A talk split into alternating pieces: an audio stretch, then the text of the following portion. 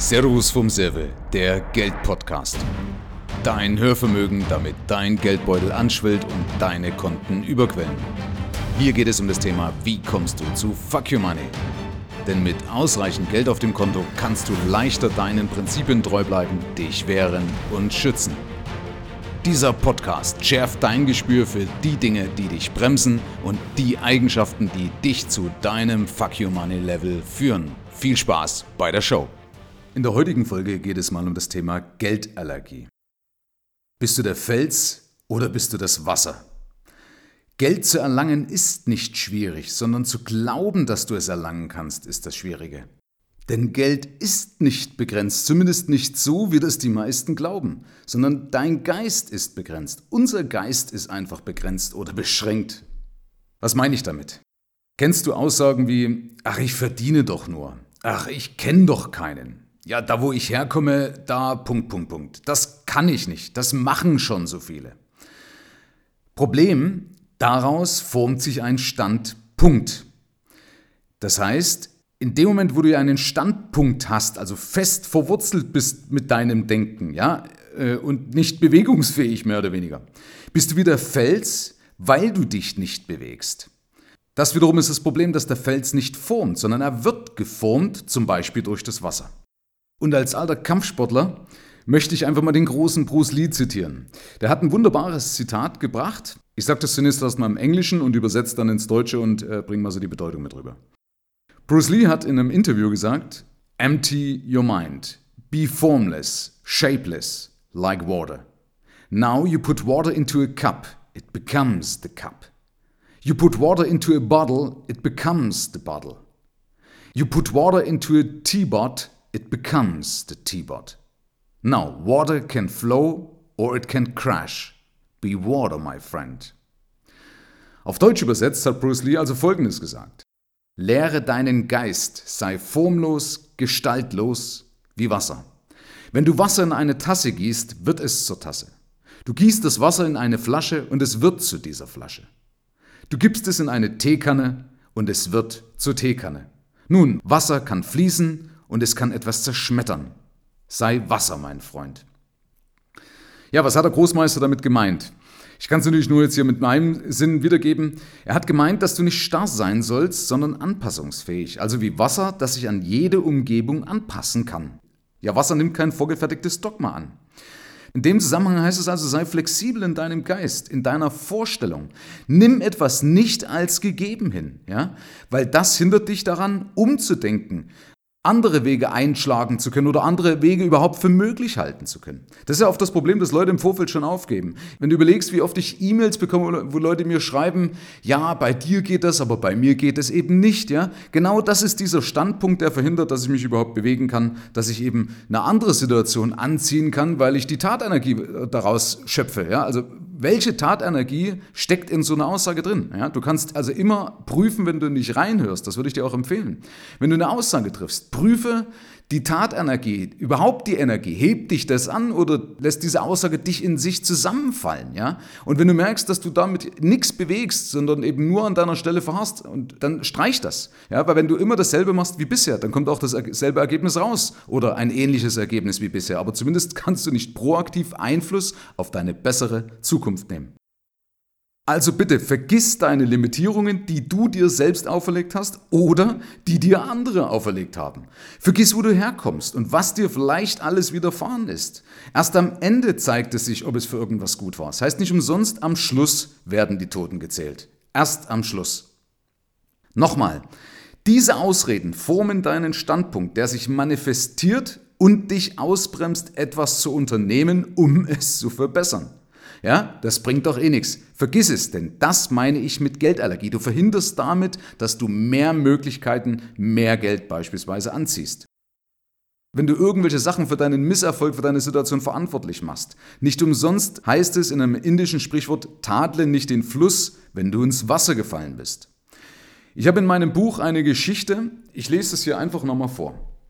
Ein erfolgreicher Rechtsanwalt mit einem Alkoholproblem hatte zwei Söhne. In ihrer Jugend gingen beide Brüder getrennte Wege und verloren sich lange Zeit aus den Augen. Viele Jahre später trafen sich beide zur Beerdigung des Vaters wieder. Der eine, mittlerweile ein gut situierter Rechtsanwalt, lebt heute in einem Nobelviertel und führt mit seiner Familie ein zufriedenes Leben. Auf die Frage des Pastors, wie es denn dazu kam, antwortete der Anwalt, ja, was hätte denn sonst aus mir werden sollen? Der andere, ein Säufer, lebt in einem heruntergekommenen Containerwohnpark in der Vorstadt in ärmlichen Verhältnissen. Auch ihm stellte der Pastor die Frage, wie es dazu kam. Darauf antwortete der Trunkenbold, ja, was hätte denn sonst aus mir werden sollen? Vielleicht erkennst auch du dich in solchen Aussagen, ja, wo man eben aufgrund seiner Vergangenheit ableitet und sagt, okay, ich, ich, ich ging ja eigentlich gar nicht anders, ja. Aber das, mein Freund, das ist eine Opfergeisteshaltung, ja. Das ist Hilflosigkeit. Das ist nicht die Qualität, die man braucht, um eben zu genug Geld, zu genug Freiheit zu kommen. Was will ich damit sagen? Du entscheidest mit, was du aus deinem Umfeld machst. Ja? Ich bin überzeugt davon, bei uns in Deutschland, eines der reichsten Länder der Welt, hat jeder die Chance, jeder eine Chance, auch das entsprechende zu erreichen. Das heißt natürlich, dass die Leute, die gesegnet sind, vielleicht weniger Energie brauchen als die Leute, die sagen scheinbar nicht gesegnet sind. Nochmal aber, erst am Ende werden die Toten gezählt. Also man kann ja auch sein, dass einer scheinbar gesegnet ist, aber das im Endeffekt für ihn eine Bremse ist und einer, der, sagen wir mal, aufgrund von widrigen Gegebenheiten in seiner Vergangenheit eigentlich daraus die Kraft erst richtig zieht. Kommt eben darauf an, wie ich mit dieser Situation umgehe. Viktor E. Frankl hat nicht umsonst gesagt, er war in Auschwitz gewesen, 10% sind die Umstände, 90% das, was du daraus machst, also deine Einstellung zu diesen Umständen. Ja, also es kann eben sein, dass durchaus, um realistisch vielleicht, ja, wobei realistisch auch in Anführungsstrichen zu bleiben, dass einer, der eben weniger gesegnet ist, einen deutlichen größeren Kraftaufwand, mehr Cleverness und so weiter braucht.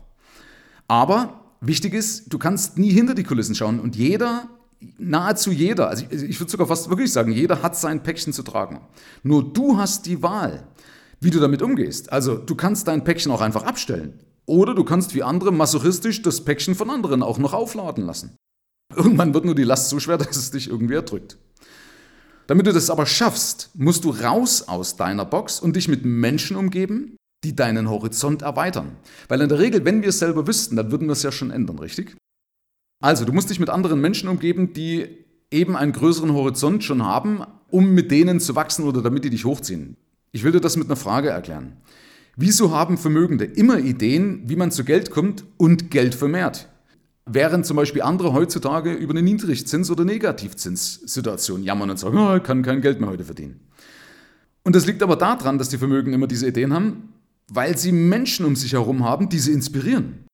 Weil die eben sich gegenseitig austauschen und dadurch ein Team Spirit entsteht.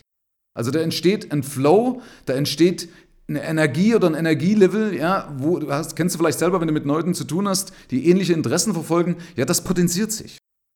Ich kann zum Beispiel aus meiner Vergangenheit mit Fug und Recht behaupten, dass ich durch die Gespräche mit den vielen anderen, ob das Kunden sind oder über YouTube und so weiter oder in irgendwelchen anderen Treffen, Meetings und so weiter, äh, mit Gleichgesinnten, mit anderen Leuten, die sich also auch für das Thema interessieren, da habe ich ständig neue Impulse rausziehen können, wie man Geld verdient, Geld vermehrt, die ich vorher, definitiv vorher nicht auf dem Schirm hatte und auch nicht für möglich gehalten hatte.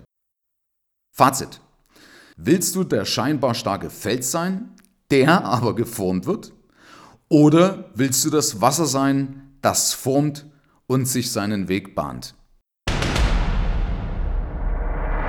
Wenn dir die Folge und der Podcast gefallen hat, hinterlasse eine Bewertung.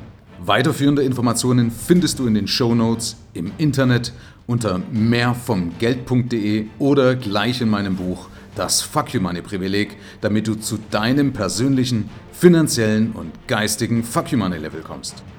Ab hier liegt's an dir. Herzlichen Dank fürs Zuhören. Bis zum nächsten Gig. Dein Michael, Deutschlands Fuck You Moneymaker.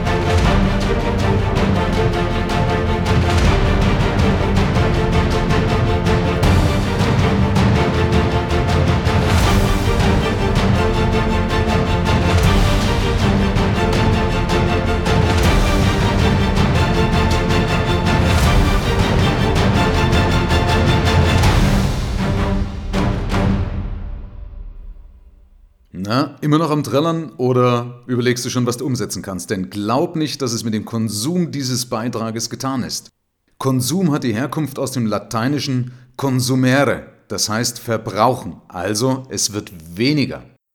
Umsatz hingegen hat seine Herkunft aus dem Mittelniederdeutschen um mesat, das bedeutet Tausch, das heißt, du musst etwas dafür eintauschen, also Geld, Zeit oder Ideen. Also, welchen Entschluss fasst du jetzt? Welche konkreten Schritte machst du künftig?